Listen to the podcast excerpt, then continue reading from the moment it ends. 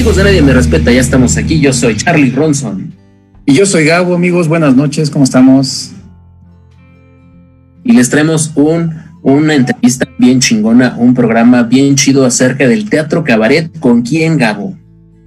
Pues ni más ni menos que Hortensia Martínez, que seguramente la gente del, del, del gremio del teatro cabaret este, la conocen súper bien nosotros no somos muy doctos en el tema, pero justamente por eso la trajimos a la entrevista, para conocer un poquito más de lo que ella está viendo y toda esta onda del teatro cabaret. Entonces, Hortensia, ¿qué te parece si te presentas para toda la banda que nos está viendo? Aquí nadie me respeta.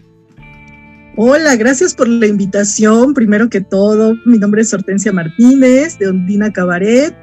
Y pues hace ya unos añitos que me dedico al teatro cabaret y al burlesque. Ah, caray, ¿cómo cuántos años serán? Sí se puede decir, ¿verdad? Sí, bueno, llevo 10 años eh, en, esto del teatro cabaret y aproximadamente unos 8 en el fenómeno del burlesque mexicano. Oye, pues qué suave. Según entiendo, tú antes te dedicabas o te sigues dedicando a la pedagogía. Sí, todavía. Es una cosa bien loca porque son dos mundos totalmente, pues pareciera que son totalmente opuestos, ¿no? Sobre todo porque en uno trabajo con población infantil y en el otro es con adultos. o sea, son dos maneras de enseñar muy distintas. bueno, también hay que reconocer que a veces los adultos somos como niños, ¿no? Exacto. Los artistas más. Sí, seguramente. Oye, pues quiero, quiero que te alivianes y, gordo, mi querido gordo, yo creo que para darle la bienvenida, es que yo, yo sí me siento como en el cabaret, mira, aquí me, estoy fondeando con, con, el, con el cartel de la película Tivoli, y este, pues aquí le mando un, cordial salud a todos los que nos están viendo ahorita, ya está conectando aquí la banda. Qué suave, Hortensia. vas a preguntar algo, gordo? Sí, este, leíamos toda, este, para los que no saben y despuesito vayan a checar las redes, hace rato Hortensia dice, ella, e, ella es este, creadora del Ondina Cabaret, este, vayan a, las redes, ahí van a encontrar toda la historia, de verdad. Hortensia es todo un estuche de monerías, como dice Gabo, ha sido maestra hasta de preescolar, ha estado con el stand-up, ha puesto teatro, ha hecho labores altruistas, entonces, híjole, de veras, es una persona que qué bueno que nos diste la oportunidad, Hortensia, ordina, este, Hortensia, porque la neta, este, pues Gabo y yo hacemos stand-up eh, junto con Alex, que ya lo conociste hace ratito, y, la verdad es que una cosa te lleva a la otra, ¿no? Nosotros hacemos el stand-up, nos gusta mucho la música, nuestro programa es más de música. En algún momento entrevistamos a Adriana Chávez, a quien le mandamos un saludo, y bueno, de ahí este, apareciste tú, y bueno, ya se dio esta oportunidad. Entonces, platícanos más, este, ¿cómo llegaste a, a la creación de Londina Cabaret? ¿Qué te llevó? ¿Qué fue lo que te animó? Y, platícanos, ¿no? Esta parte de Londina, porfa. Pues me enamoré, primero que nada, me enamoré del cabaret y eh, en el preciso momento en que lo descubrí, decidí que quería hacer carrera en esto y en ese momento, hace 10, ya casi 11 años, eh, fue que decidí crear Ondina, primero como un espacio para proyectos míos y después abrirlo para quien se quisiera ir sumando, ¿no? Ahorita que mencionas el stand-up comedy, yo también hace 10, casi 11 años, concretamente 4 de noviembre de 2009, inicié Andina Cabaret y también inicié la carrera junto con muchos stand-uperos y stand-uperas que están ahorita en los cuernos de la luna y que a mí el arte del stand-up fue algo que también me, llamaba la atención, pero descubrí que yo no servía para hacer stand-up comedy. Lo intenté, pero no es una cosa fácil de hacer, ¿eh? Dínoslo a nosotros que hemos fracasado mil veces ahí en el escenario, pero todavía seguimos intentando, ¿eh? No, el cabaret es, creo que muy, muy similar a lo que nosotros eh, podemos vivir en el stand-up. Este, y además tiene que ver mucho con la música, porque es, una expresión eh, artística que se da sobre el escenario, en donde además ves música. Este, digo, en México tiene una tradición muy larga y, ya tú nos dirás ahorita, porque siento que la onda del teatro cabaret en México, o sea, no es algo nuevo, pero yo no sé qué tanto se consume. Sin embargo, tenemos una tradición en México desde, bueno, ¿qué te puedo decir? Desde la época de don Porfirio, pues, la mayoría de la gente era analfabeta, no leían y se iban a los teatros de revista, este, pues para conocer cosas de política, este, en, una onda como de burla, por eso burlesque pues, tiene que ver con eso, con la burla, este, eh, la gente que no, que no sabía mucho, iba a los teatros de revista donde igual veías a un ilusionista, eh, a alguien que canta y alguien que te representa de una manera tal vez burlona lo que estaba sucediendo en aquellos años. Digo, en aquellos años María Conesa fue una de las grandes estrellas del, teatro de revista y para quien crea que la, vida del cabaret este, puede ser dañina para la gente, pues la María Conesa vivió creo que como 85 años, ¿no?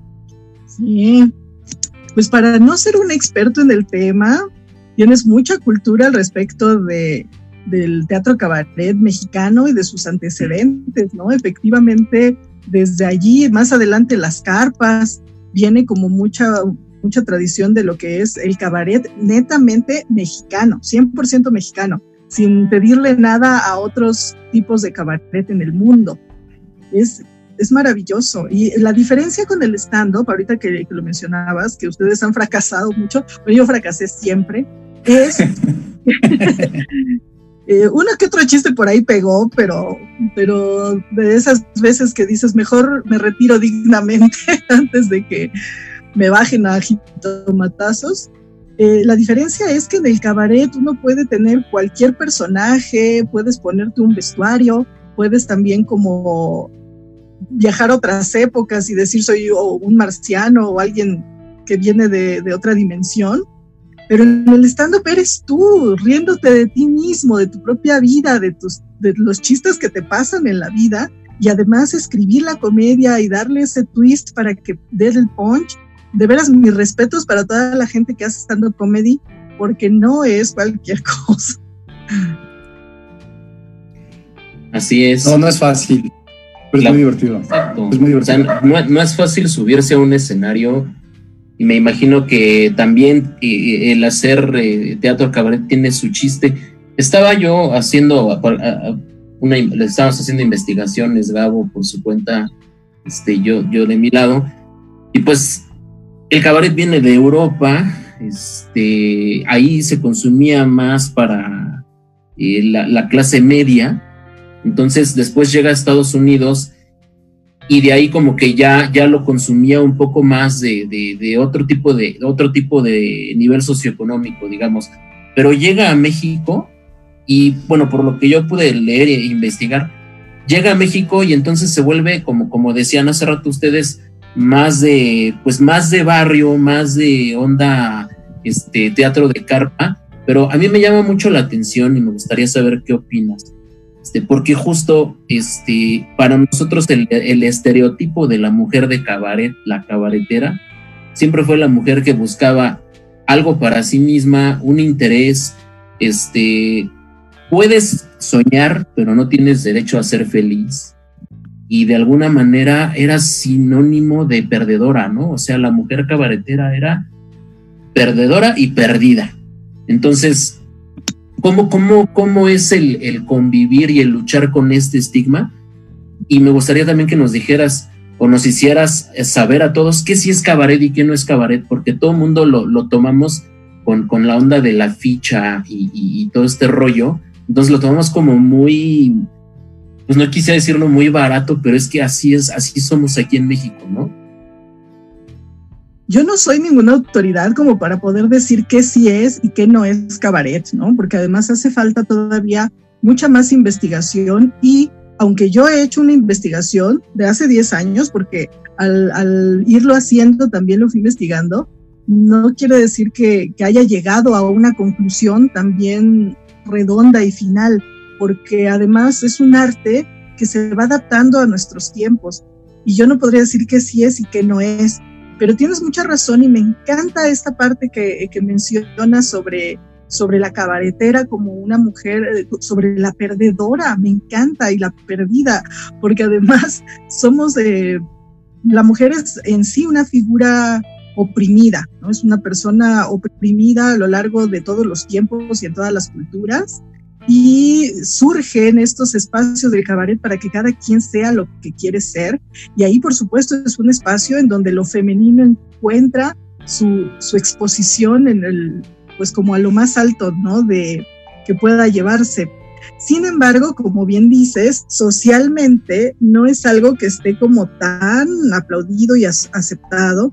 Actualmente ya en la modernidad y gracias al trabajo que han hecho muchos cabareteros, cabareteras del, país, ya más o menos tenemos un nombre a nivel mundial como cabaret mexicano y más o menos ya la, como la parte intelectual de nuestra sociedad está más cercana, cada vez más cercana al cabaret, pero sí, yo no diría que se tuviera que separar de esto que ya hemos mencionado, del teatro de revista, de las carpas, inclusive de las ficheras, de las teiboleras, o sea, todas somos cabareteras en general. Yo prefiero el término bataclana para mí misma, aunque eh, cabaretera lo llevo con toda dignidad, pero sí es un, un estigma, como bien dice, sobre todo de la burlesquera. La burlesquera es todavía más despectivamente la encueratriz, ¿no? Entonces, eh, la encueratriz sí es como la,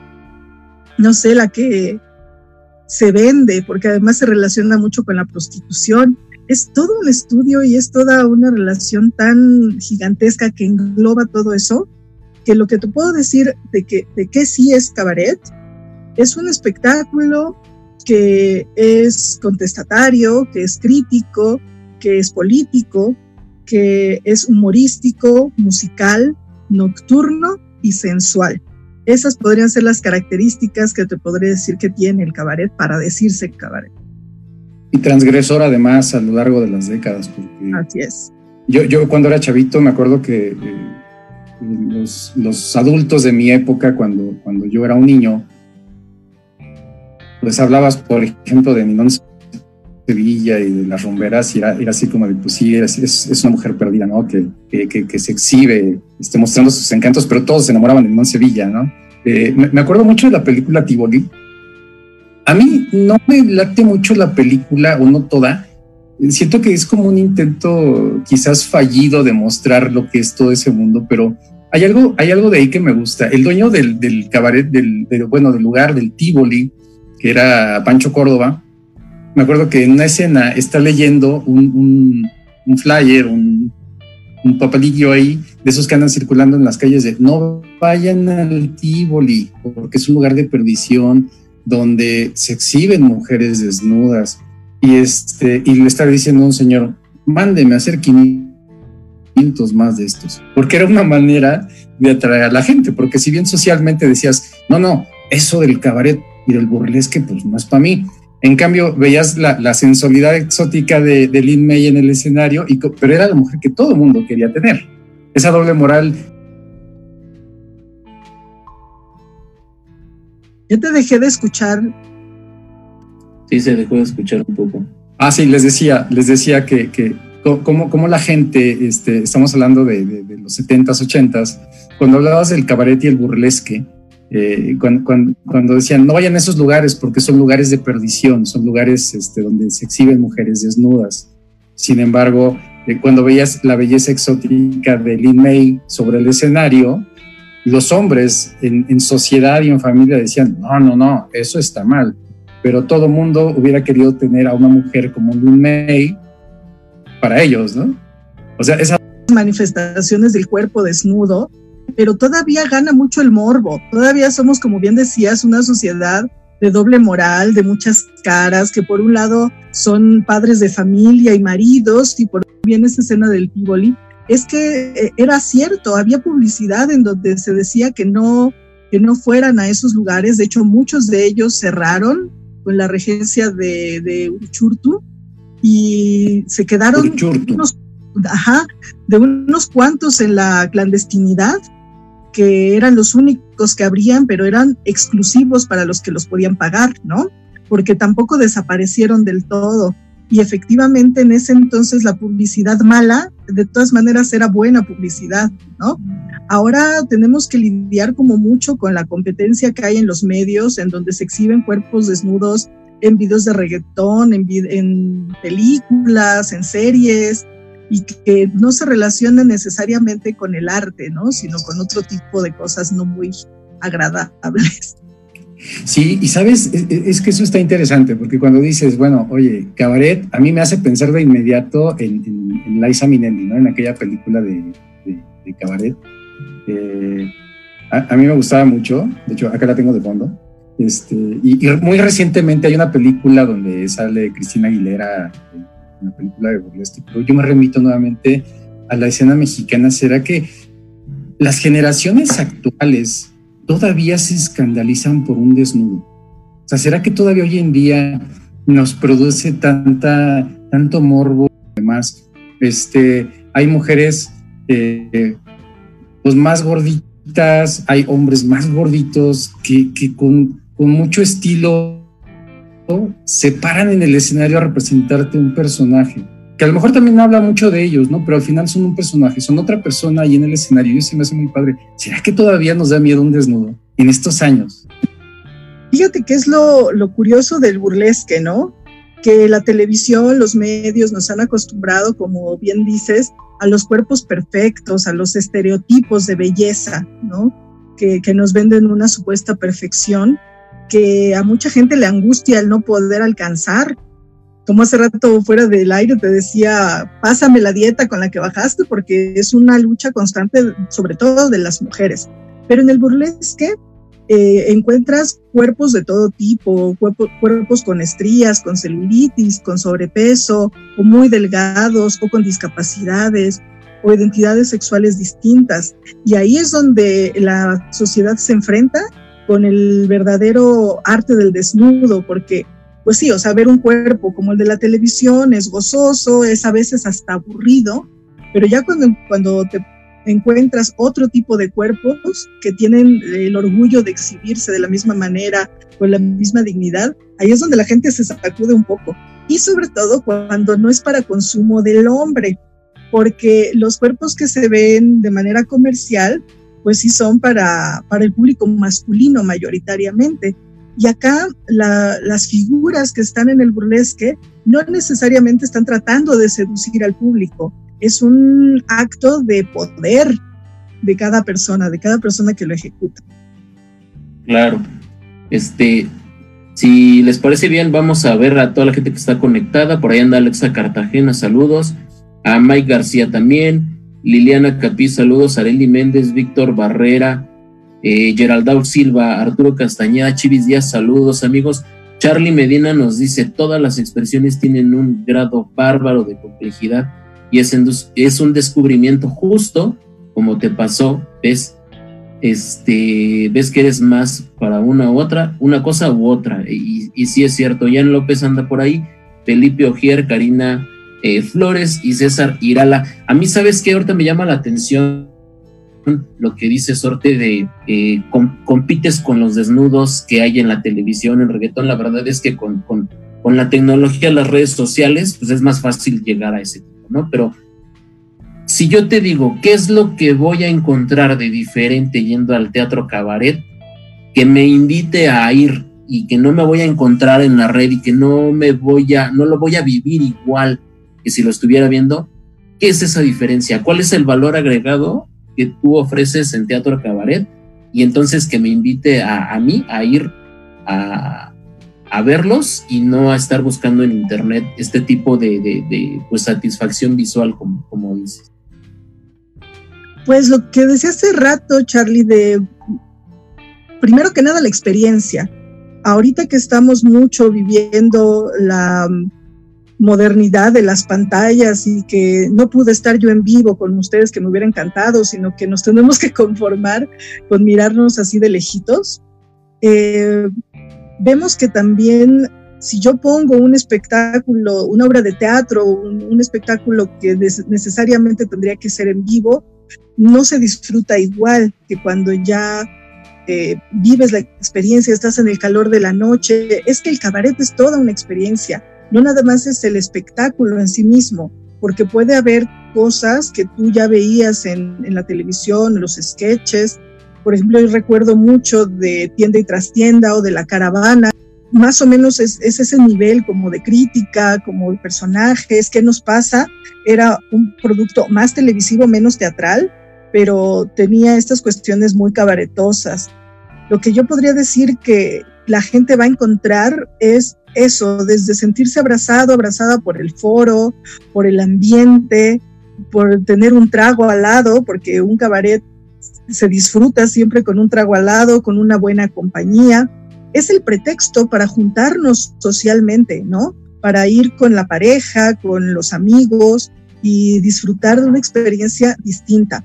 Ahora, sobre el espectáculo que se ve sobre las tablas, pues sí vamos a encontrar mucho humor, mucha música, mucho desparpajo, eh, cero censura, eh, interacción con el público, que eso es lo importante.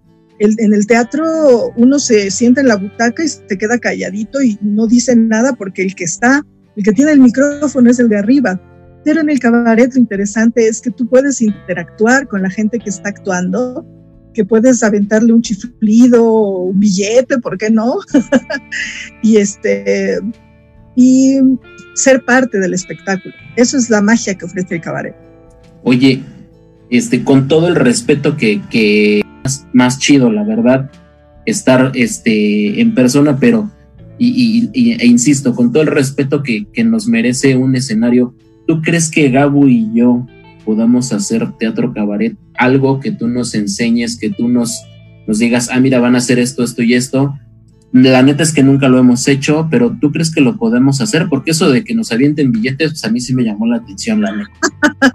Sí, estaría chido. Además, ¿sabes qué? Digo, para complementar el comentario del gordo, este, en vista de que no tenemos que tener un cuerpo perfecto, que de hecho no lo tenemos, este, pues yo creo que ya podríamos aplicar por lo menos como aspirantes. Aparte, quiero aclarar una cosa, ahorita que decías de, mi pérdida de peso, que perdí, perdí 40 kilos, quiero aclararle nuevamente a, mi querida Adriana Chávez, no es SIDA, este, estoy bien, estoy bien porque estabas preocupada, este, no es SIDA, me puse a dieta, no, ya no trago tanto como antes.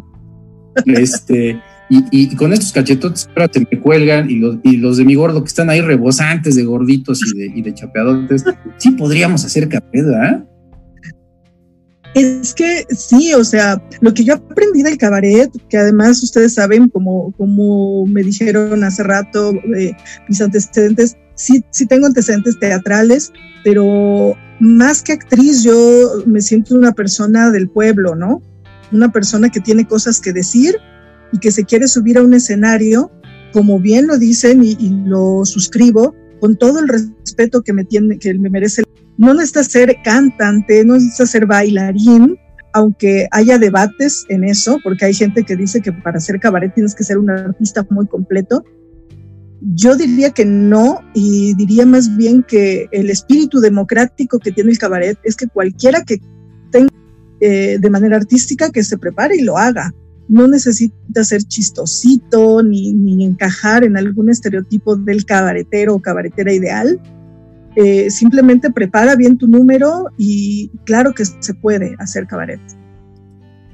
Además hay, algo bien chido de la onda cabaretera mexicana, es que es totalmente inclusiva, es decir, podemos ver este, en, el escenario a, chicos muy femeninos, este, a dos hombres dando un besito, a dos mujeres. Yo le puedo dar un beso en sus cachetotes a mi gordo y no peco de ser este, de estar fuera de lugar, ¿verdad? Porque pues quiero mucho a este gordo, desgraciado, infeliz. Entonces, yo me, yo me, yo me puedo dejar y no me das con su sida, entonces, pues está bien. es Adriana, pero, sabes que tienes razón porque. Adelante, gordo. Ese, eso es algo que, que yo veo chido en el stand-up, fíjate. Con todo y la competencia y como, como es el ambiente, es, es, es un medio súper incluyente. La verdad es que cualquier persona puede hacer stand-up, ya sean personas mayores, gente muy joven, gente LGBT, este, y todos te echan la mano, y, ahí somos como que, la verdad es que la apertura está impresionante. La neta, a mí por eso me encanta el stand-up, porque como que no hay eh, el, el estigma que dice Hortensia de aquí tú no cabes, ¿no? Ahí caben todos, y creo que en el cabaret es igual. Además, ¿sabes una cosa? Yo, he visto que, que, los cabareteros, burlesqueros este, mexicanos estudian mucho, o sea, toman cursos, investigan, se preparan, discuten entre ustedes la onda. Yo no sé, tengo la impresión de que el gremio es pequeño todavía para un país de tantos millones como el de nosotros. Entonces, eh, eh, ¿qué tanto se consume o qué tanto empieza a atraer a más gente? Porque a lo mejor hay gente que dice, bueno, yo quería ser un actor, un actor formal, y de repente como tú se enamoran del cabaret, y pues vamos a cabaretear, ¿no? Entonces, ¿qué tanta, ¿qué tanta gente y sobre todo las generaciones nuevas, qué tan interesados están en clavarse en esta onda del cabaret? Mira, dos cosas. Primero, lo que decía este Charlie de, que era un medio muy incluyente, el stand-up comedy también tiene sus bemoles y también tiene sus asegúnes, porque cuando yo comencé haciendo eh, cabaret al mismo tiempo que Gloria Rodríguez empezó a hacer stand-up comedy. Éramos así como una mancuerna, tuvimos un proyecto de que le denominamos stand-up cabaret, en donde pues ellas hacían lo suyo, las stand-uperas hacían lo suyo y yo hacía mi parte de cabaret también. Eh, y pudimos tener una sinergia muy bonita entre el arte más gringo del stand-up y el arte más mexicano del cabaret. Pero se quedó todavía en ciernes porque eh, también se empezó a hacer como una élite del stand-up comedy. Aquellos que aparecen en Comedy Central, los que no, no es crítica porque claro que les ha costado su trabajo y, sus élites. Eh, y lo mismo pasa en el cabaret. O sea, el cabaret, yo digo, como mencionaba ahorita y contestando a tu pregunta, de qué tanto está la gente interesada en acercarse al cabaret, en hacer cabaret, qué tanto siente que puede hacerlo, escribo, compongo, doy maromas y entonces soy tan completo, completa que puedo hacer cabaret. Y esto no es para cualquiera. Entonces, como soy una persona tan preparada, el cabaret tiene que tener este nivel en el que yo estoy. Y otro tipo de personas que dicen, ay, cabaret es fácil, Nada más es subirte a improvisar y a decir pendejadas y, con que tengas, te hayas leído el periódico del día ya puedes hacer cabaret, ¿no? Entonces, hablo muy bien. Ahora no hay una exigencia de que seas el gran cantante o el gran bailarín, porque si te vas con esa finta, entonces nadie o, o muchos estarían quizás retrayéndose de meterse a este mundo por pensar que es tan difícil eh, no, simplemente yo creo que lo único que se requiere es relajación y honestidad. Además, algo que me gustó de lo que dijiste hace rato, que cuando estás en el, en el cabaret es un, es un ambiente súper relajado. Yo ya cumplí uno de los, de los requisitos para, para ser un cabaretero, al menos este, como aficionado, de que te puedes echar un chupirul, como que va mucho de la mano. Aquí me estoy echando un vinito para, para acompañar este cabaret en donde estamos, ¿verdad?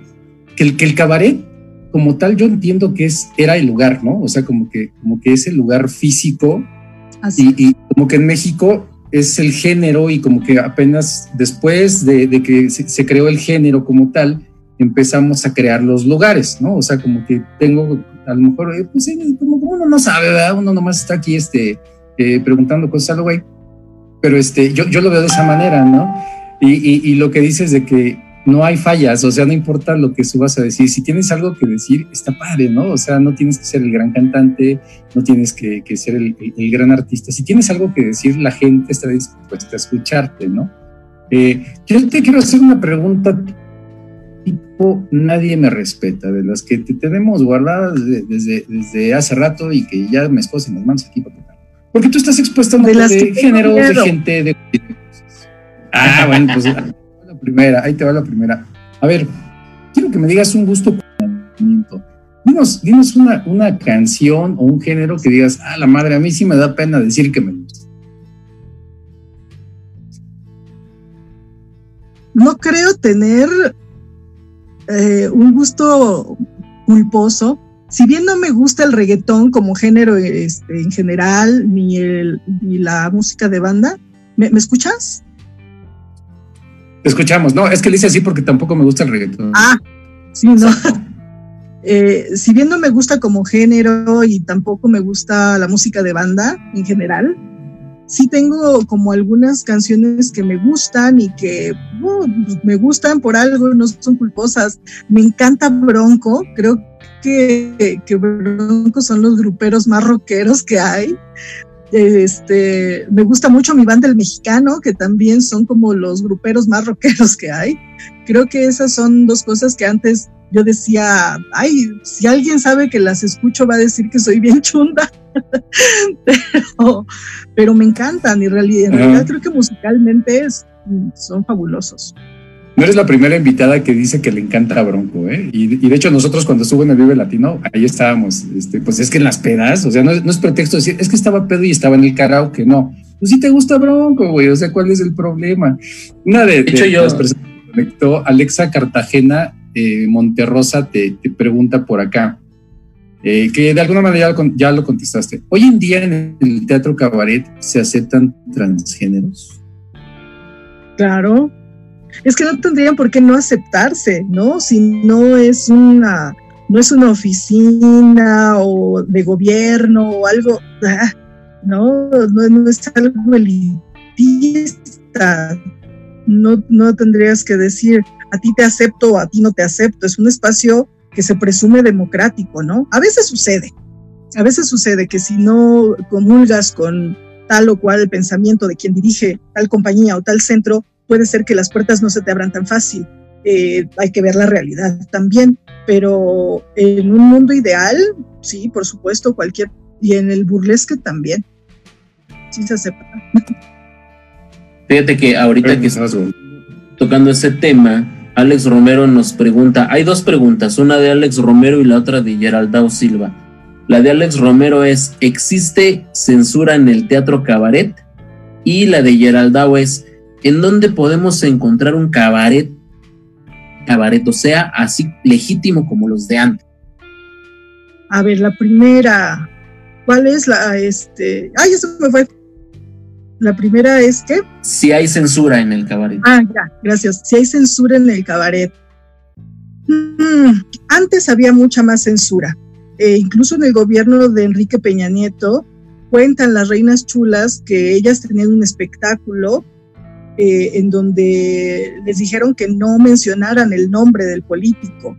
Y hay algunos otros que, que la Secretaría de Cultura también les dijo, miren, pueden decir el copetes, pueden decir cualquier apodo que tenga el presidente o tal, pero eh, eviten decir los nombres. No sé si era una línea tirada realmente o no, pero sí, algunos gobiernos eh, sí entienden el peligro que es el, eh, o más bien lo fuerte o lo que representa un espectáculo de cabaret, que es muy crítico.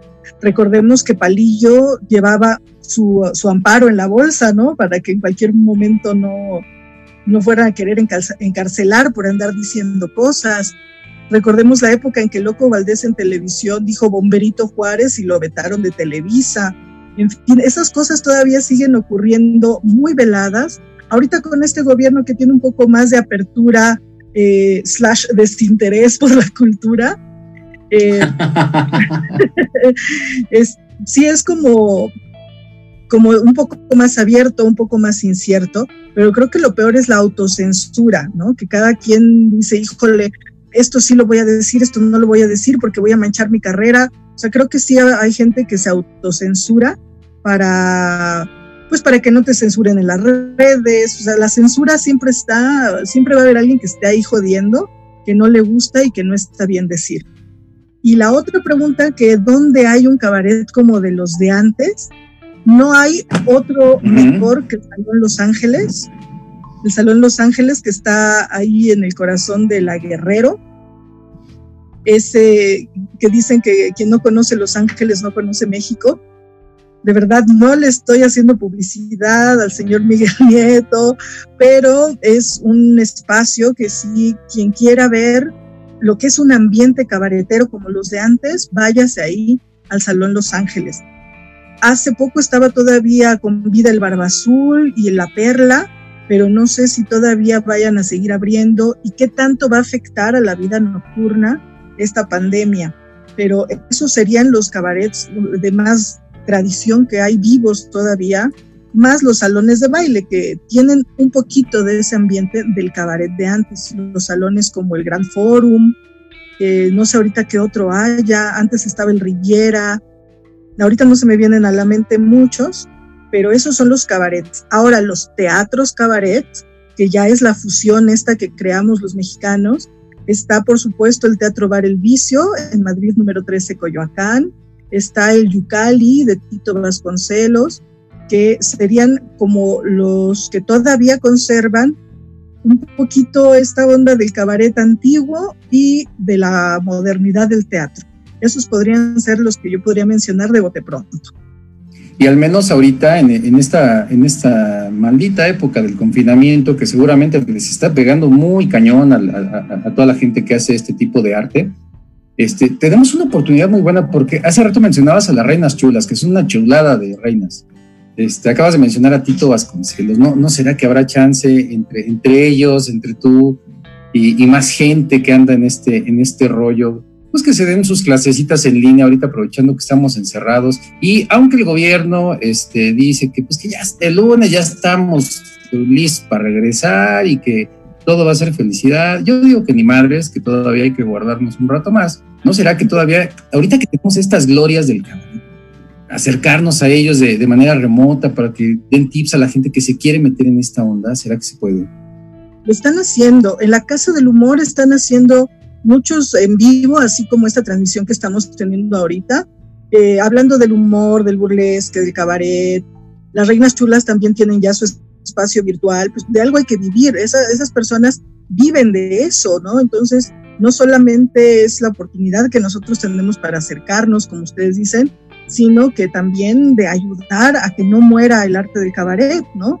Eh, las charlas virtuales, las pláticas, las conferencias y algunas otras clasecitas de burlesque. Hay ahí varias colegas, Cristina Sotelo, eh, están haciendo clases vía eh, virtual. Entonces busquen a la gente que hace cabaret y burlesque para que si tienen alguna intención, yo también estoy por abrir un seminario de, eh, de cabaret. Todavía no sé muy bien las fechas, entonces no les puedo decir muy bien, pero estén atentos también a los anuncios de Ondina Cabaret. El festival mío va a ser virtual también, entonces ahí hay un montón de cosas que podemos aprovechar.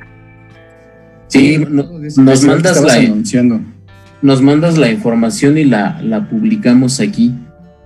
De hecho, tenemos dos miércoles antes de este, que estamos anunciando eh, a, toda la gente que está eh, pues promoviendo sus servicios, este, y, no solamente de este tipo de, cosas que tienen que ver con el arte, sino nos, nos eh, dedicamos a anunciar a gente que durante el confinamiento, para poder seguir teniendo sus, sus entradas de dinero, está ofreciendo servicios entre mascarillas, caretas, sanitización, te hago tu ropa, este pulqueros que nos han estado siguiendo, los hemos estado anunciando aquí, esas plataformas de esos negocios pequeños que siempre han estado ahí cuando pasas por, por tu vecindario y, ahorita se están anunciando de yo que los pueda conocer y acercarse a ustedes y aprender este tipo de cosas son, pues, la verdad es que muy chidas, ¿no?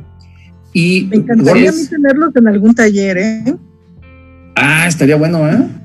Sí. Tienen toda la madera.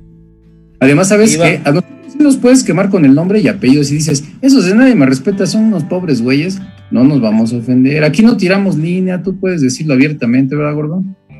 Así es, yo creo que, mira, este, la neta es que a mí sí ya se me antojó hacer teatro cabaret. A ver qué hacemos, gordo. O sea, hay que hacer algo. Ya que la gente vaya. Ahí, como, como Viruta y Capulina. Algo así.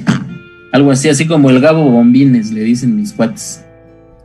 Yo soy Gabo Bombines. Gabo Bombines. Vamos a hacer más preguntas acá. Onda, nadie me respeta. A ver, me gustaría saber, este, pudieras viajar en el tiempo, viajarías al pasado o al futuro y por qué y para qué. a los dos lados. si fuera el pasado, ¿a dónde? A ver, si fuera el pasado, ¿a dónde te gustaría? Si fuera el pasado, ay, no sé, es que tengo reminiscencia de muchas vidas. Me encantaría viajar a la Edad Media, ¿saben? La otra vez lo estaba comentando con una amiga de que me hubiera encantado vivir en la Edad Media. Yo sé que a nadie le hubiera gustado vivir en la Edad Media, en el oscurantismo, eh, tanta porquería, tanta suciedad, tanta ignorancia. Pero a mí me hubiera gustado estar en la Edad Media, pero para hacer una vida pude haber sido eso. Este, pero me hubiera gustado o me gustaría, si ustedes me prestan su auto de volver al futuro, este, viajar para allá. Y en el futuro me gustaría viajar una vez que ya el planeta haya recobrado eh, la grandeza que tiene el ser humano, porque ahorita todavía van a pasar varias cosas, muchas cosas, que no van a estar tan padres. Me gustaría regresar, pero ya que haya pasado todo eso.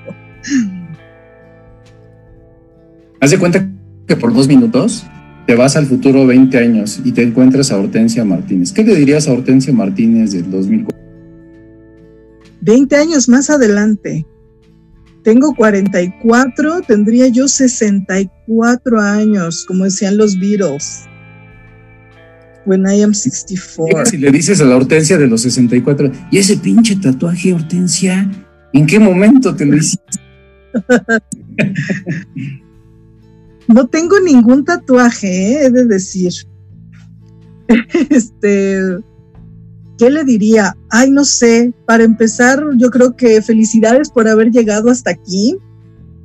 Espero que, esté lúcida, que esté saludable, que, que esté feliz.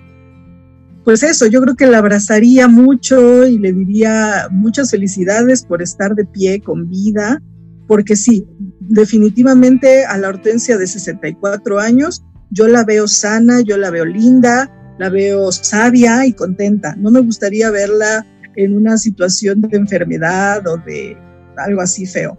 Nada más eso, felicidades por, por haber llegado. Oye, dices, oye, Hortensia, ¿y este edificiote? Pues aquí vivo. oye, este, a ver, si pudieras cenar con un personaje histórico, histórico, y pudieras cuchi cuchi con ese personaje, ¿con quién sería? ¿Cuchi cuchi o, o platicar? Las dos, primero a cenar y luego. Ay, no sé. Sí, sí, porque estaría como chido que primero el cuchicuchi ya se te, se te sobran fuerzas, luego cenamos, pero lo normal sería al revés.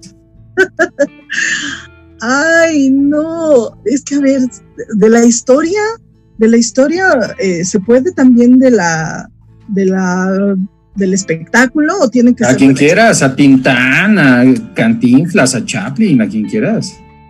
Fíjate que Tintán, Ya tien- vamos, ¿eh? tienes toda la razón, Tintán, pero Pedro Infante, me hubiera encantado. Cuchicuchi con Pedro Infante. claro que sí, cómo no, con mucho gusto. Cuchicuchi con Pedro Infante le dices, ya me voy, güey, porque voy a cenar con Cantinflas. Sí, con Tintán. Ya una vez que acabo con Pedro Infante, pero primero bebimos juntos y platicamos juntos, porque era toda madre, se ve. Y después Sí, me voy a bailar dicen. con Tintán. Después me voy a bailar con Tintana, que me haga reír toda la noche. Si quiere Cuchicuchi también, pues también. Al cabo estamos en el viaje al pasado. Sí, ya nadie te va a ver. Sí, Te vas a reír el otro día. al otro día voy a despertar y como si nada. Sí, le vas a decir a tus cuates, ¿cómo ves que anoche estuve con Titán? Ah, sí, Hortensia, este, deja ese pinche tecito de hierbas y mejor ya vente a ensayar. Exacto. Y Hortensia, ¿por qué te llamas Hortensia? De, de- de- o sea, e- es una flor muy bonita, yo las he tenido en mis macetas, pero ¿te gusta tu nombre? ¿Te hubiera gustado llamarte de otra manera? Antes me hubiera gustado llamarme de otra manera y siempre lo platico, que ahorita que soy una señora, Hortensia es un nombre que me queda porque ya soy una señora de edad, una damita, pero de más chiquita no me gustaba mi nombre, era una niña muy tierna y el nombre de Hortensia me parecía muy fuerte. Me hubiera gustado llamarme Flor, o sea, sí sigue siendo una flor, pero, pero algo como más suave, ¿no? Eh, no sé si ya me perdieron, yo ya los perdí. ¿Cómo estamos No, bien? aquí te estamos viendo, es- es- es- estamos anonadados con lo que dices. Al final querías seguir siendo una flor. Sí, Sigue- seguiría siendo una flor, ¿no? Sí. Eso Oye, es. Oye, Hortensia, tú, tú, tú, tú actúas, pero también diriges, también produces. ¿Qué es más difícil? ¿Qué te gusta más o qué te gusta menos? Lo más difícil es eh, producir, yo creo. Es buscar los espacios, es hablar con la gente, vender tu producto, platicarles de qué se trata una y otra vez, eh, buscar los recursos, ahorrar, porque soy totalmente autogestiva. Entonces el, el hecho de, de estar como a veces privando porque también tengo gente que me ayuda, amigos de Ondina Cabaret, que son grandes talentos, grandes creativos y muy comprometidos, pero pues yo también he hecho la mayoría de mis cosas y eso es y ayudarles a llevar a buen término sus ideas, ¿no? Y sus personajes, eso me fascina. Súper. Este, nos quedan cinco minutos, muchachos. Corte. Sí, se, nos fue bien rápido el tiempo. La verdad es que la plática estuvo estuvo súper interesante. Y yo también sería. Pero quiero, quiero honestidad, quiero honestidad, mi querida Hortensia. ¿eh? No, no, no quiero que te, que, te guardes nada. Ya, la neta, ya en esto onda de poner un espectáculo y de estar trabajando para ofrecer un espectáculo a la gente, porque ahí la gente ni sabe lo que pasó atrás de, ¿no? Es más difícil trabajar con los hombres, con las mujeres, con los trans, con las lesbianas. O sea, ¿quién es más difícil? O todos son difíciles. ¿O quién, con quién has hecho un pinche corajote que dices, ay, ¿para qué invitaste?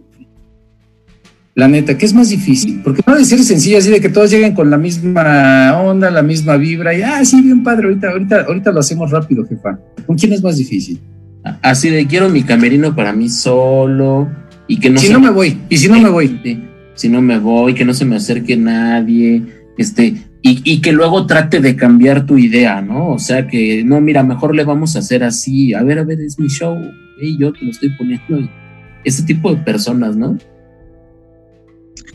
Fíjate que yo diría que otro, de entrada, conforme lo ibas diciendo, me venían nombres a la cabeza y rostros. La mayoría de ellas eran mujeres, lamentablemente, eh, porque yo inicié también eh, en esto tratando de, integrar mujeres a mi equipo para que fuéramos tal cual un colectivo de cabareteras o que hiciéramos cosas propositivas y me fue muy difícil. Pero a lo largo del tiempo he comprendido que todo eso parte del dolor que traemos las mujeres, también con la población trans, con, con la población LGBT, con los hombres, con todos, hay dos cosas. Una, los dolores que tenemos como sociedad, que venimos arrastrando desde la conquista, bajar porque, porque no, aquí te tienes que quedar. Eso yo creo que no nada más es de las mujeres, sino del mexicano en general. Y, sucede mucha mezquindad en este medio, eh, en gente que, que no cree en sí misma, que no cree en su trabajo y que le parece más fácil criticar lo que otros hacen que eh, apoyar, ¿no? Creo que eso ha sido en general. Eh, sí, mi dolor ha sido más con las mujeres en un inicio, porque ahorita no, ahorita las mujeres de las que estoy rodeada, estoy muy, muy feliz con ellas. Súper. La verdad es que para nosotros es, es estuvo, insisto, la, la situación, este, la tecnología pues nos da el chance de estar aquí. La verdad es que a mí se me gustaría conocerte en persona, conocer tu trabajo este, ya toda tu trayectoria la, la, veo ahí en tu página de Ondina Cabaret, que los invito a todos que lo sigan. Este, yo creo que sí nos vamos a dar una vuelta en cuanto podamos e intentaremos hacer algo, insisto, con todo el respeto, porque igual la experiencia de verlo y la experiencia de hacerlo, ¿no? Lo que sí a lo mejor nos viste de sirenas, porque yo veo los logotipos como que tiene muchas sirenas, Hortensia, ¿no será que nos quieran vestir ahí de tritones, gordo? Unos pinches tritones muy, muy mal pasados. Entonces es sirena de policía, porque pues, no creo que de las... o de cangrejito playero, de lo que sea. De pez globo. de pez globo. Ahí van a decir que ya estoy de llevada. Nada, te ah, Oye, este, el, evento este que ibas a hacer ya no se pudo hacer en físico, ¿verdad? El que estabas anunciando antes del confinamiento. Este evento internacional. El festival, el México Burlesque Festival, eh, no cambia las fechas, se va a hacer 16 y 17 de octubre, pero ahora lo vamos a tener que probar de manera virtual. Sigue abierta la convocatoria hasta el 30 de junio y de momento es todo lo que puedo decir para que no nos coma el tiempo pero pueden visitar la página de México Burlesque Festival. Excelente. ¿A ti dónde te podemos encontrar? Tus redes, este, a dónde te seguimos, toda la información que nos puedas dar para la gente que nos está viendo y que nos verá después, porque esto se sigue compartiendo. Ya terminado, ¿dónde te podemos encontrar? En Twitter, Facebook, Instagram, Facebook, este, ya dije Facebook, YouTube, como Ondina Cabaret y también como México Burlesque Festival. Ahí este, hay cuentas de las dos en, en todas esas redes. Pues ya estamos más que apuntados para empezar a tomar ahí algunas clasecillas y que nos des tips. Y así como hemos fracasado en, el stand-up, queremos hacer nuestro debut, así sea un fracaso en el caballo. ¿Sí o no, Así es. Y pues bueno, este chamacos, eh, la verdad es que la plática estuvo bien chida.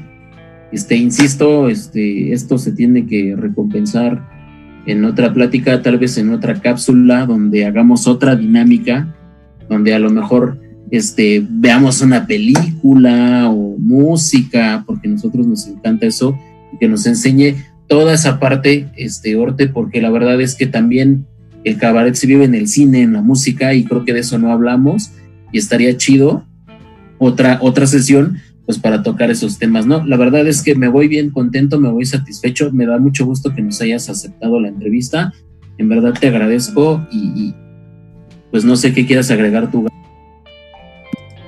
Que me dio mucho gusto conocer a Hortensia, aunque sea a la distancia. La verdad es que la teníamos planeada esta entrevista en físico allá en el estudio de, Laura Cagua, pero bueno, ya, ya la tendremos que postergar para una mejor fecha.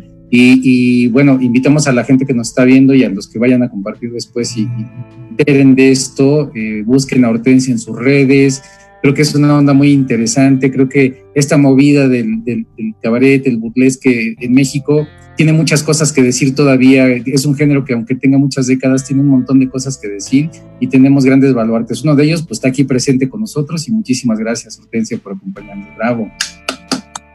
Yo encantada. Oigan, muchas gracias. Yo muy feliz de, de me encanta la gente que, que entrevistas así como ustedes, con eh, estaba nerviosa porque yo venía como, pensé que me iban a pedir canciones y todo, y, pero pues ya para la próxima.